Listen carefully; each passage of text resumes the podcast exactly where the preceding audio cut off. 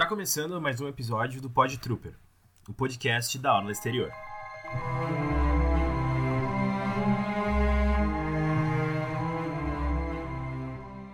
Hoje a gente vai falar sobre um assunto meio polêmico dentro do fandom de Star Wars. Vamos falar sobre o Luke Skywalker que a gente viu no episódio 8, Os Últimos Jedi. Mas por que isso gera tanta discussão? Primeiro, desde que a Disney anunciou a compra da Lucasfilm, boa parte dos fãs mais conservadores não gostaram muito. E a mesma coisa aconteceu quando eles anunciaram que fariam uma nova trilogia que daria sequência à história de Luke Skywalker, Leia Organa e Han Solo. Mesmo que isso tenha causado esse certo desconforto nos fãs, era inegável que todo mundo queria saber o que aconteceu depois da Aliança Rebelde ter derrotado o Império lá no episódio 6, O Retorno de Jedi. O que todo mundo esperava ver, inclusive eu, era a nova república prosperando depois de 30 anos, a Leia como uma senadora ou chanceler, o Han Solo como uma lenda, um herói de guerra, e o Luke sendo mestre Jedi, ancião que reergueu a ordem depois de tanto tempo. Mas, quando a gente assistiu ao trailer de Os Últimos Jedi, que é quando o Luke tem mais destaque, a gente foi surpreendido com uma frase dita por ele.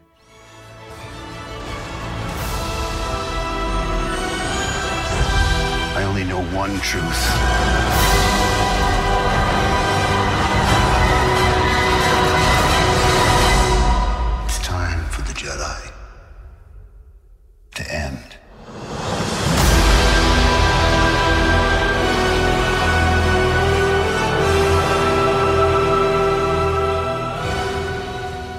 Está na hora dos Jedi acabarem.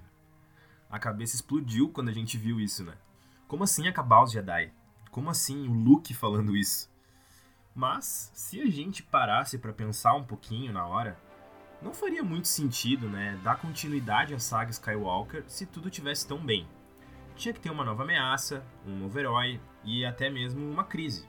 E essa crise poderia afetar o Luke Skywalker também, por que não?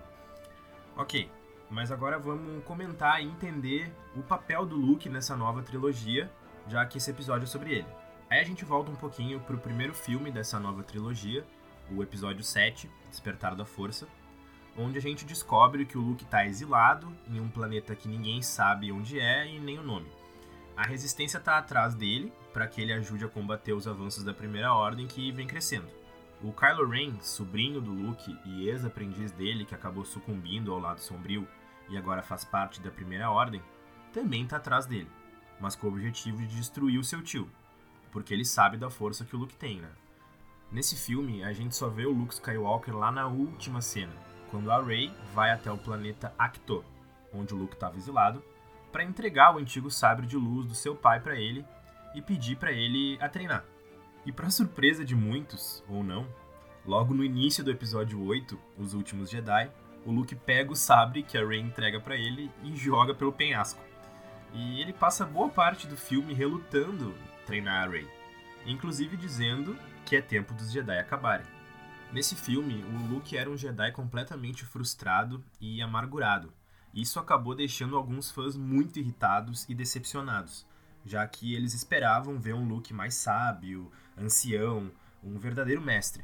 Mesmo aceitando treinar a Rey depois da insistência dela, ele ainda não abre mão das decisões que ele tinha tomado para si.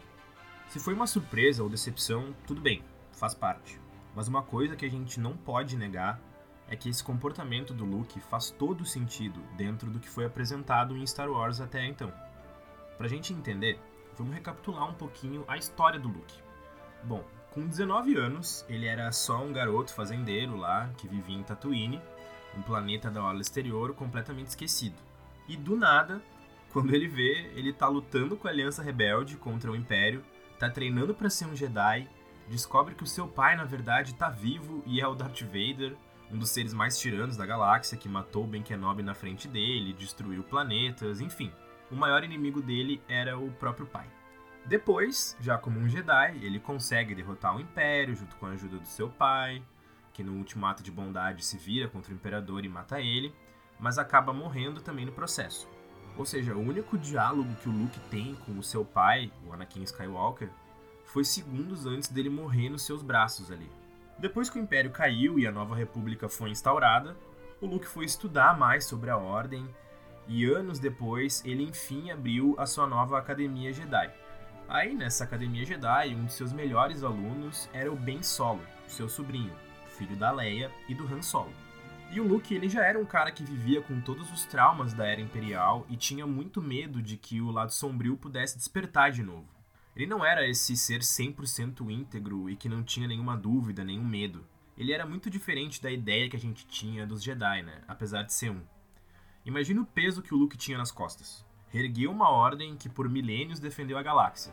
Não era uma tarefa fácil, e o Luke é um ser humano, tem sentimentos, e ele precisou lidar com esses sentimentos, né?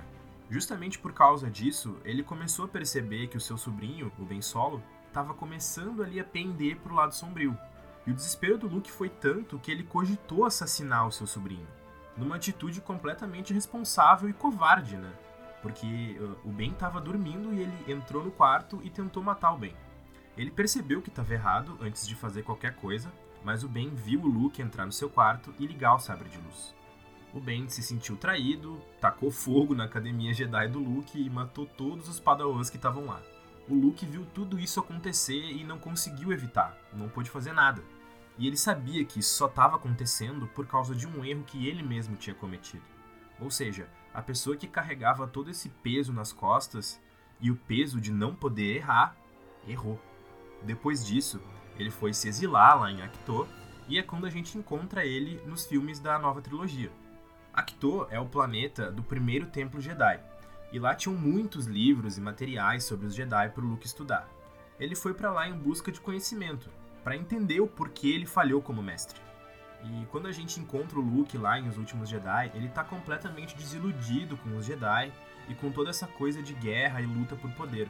Ele não quer mais saber disso, ele não quer mais se envolver. Bom, agora que a gente recapitulou tudo que ele passou, dá para pensar que é muito justo ele se sentir assim, né? A gente não pode esquecer que o Luke é um personagem que a gente viu em vários filmes e que passou por muita coisa. Então ele precisa ser desenvolvido. Ele não pode ficar naquela figura de herói para sempre. Ele precisa sentir as coisas que aconteceram com ele e lidar com elas. E muitas pessoas não lidam bem com traumas e decepções, por mais heróicas que elas possam parecer. Mesmo assim, o Luke estava em um conflito muito forte consigo mesmo. E a gente consegue perceber isso na cena que o Luke coloca fogo nos livros antigos e nas escrituras Jedi lá em Acto, seguido do mestre Yoda aparecendo como um fantasma da força e conversando com Luke. Nessa conversa, o Yoda diz para ele que ele estava certo, que esse realmente era o momento dos Jedi acabarem e se reinventarem. Ele percebe toda a decepção do Luke com as suas falhas, mas diz para o seu antigo aprendiz que a falha pode ser o melhor professor. Transmito o que você aprendeu. Força, Maestria. Hum, mas fraqueza? Tolice. Falha também. Sim, falha. Mais do que tudo. A maior professora. A falha é. Depois dessa conversa, o Luke finalmente entende o seu papel naquilo tudo. No fim das contas, como a gente sabe, o Luke entendeu o seu papel na luta da resistência contra a Primeira Ordem e foi confrontar o Kylo Ren, seu sobrinho e antigo aprendiz. E aí, no último ato da sua vida, ele se projetou através da força para mostrar para o Kylo Ren que o errado naquela história era o próprio Kylo e que ao mesmo tempo ele se arrependia muito do que fez. Mas isso não ia mais impedir ele de assumir as suas responsabilidades. Depois, a gente viu ele se tornando um só com a força, em frente aos dois sóis, numa referência direta àquela cena do episódio 4, na qual ele olha para os sóis em Tatooine. No fim de tudo, o Luke morreu como um Jedi, para ajudar a salvar a galáxia. É compreensível que esse Luke não tenha atingido as expectativas de uma parcela dos fãs, até porque cada um gosta do que quiser, né? Mas aqui nesse episódio eu tentei trazer alguns pontos e argumentos para mostrar que esse Luke que a gente viu em Os Últimos Jedi é o retrato perfeito de um Jedi que passou por tudo que ele passou. E por que, que eu gosto tanto dele? Porque nesse filme eles tentam quebrar aquela ideia de que os Jedi precisam ser aquelas pessoas íntegras e heróicas que a gente está acostumado a ver. As coisas precisam evoluir. E os próprios Jedi precisam evoluir. Precisam acabar, talvez, se reinventarem. E o Luke é o retrato disso. Essa decepção dele é completamente compreensível. E faz sentido que ele veja isso e tente passar isso para Rey de alguma forma. Se fosse algo diferente, talvez eu até gostasse no primeiro momento, pelo fanservice. mas depois eu entenderia que não faria muito sentido com toda a história dele.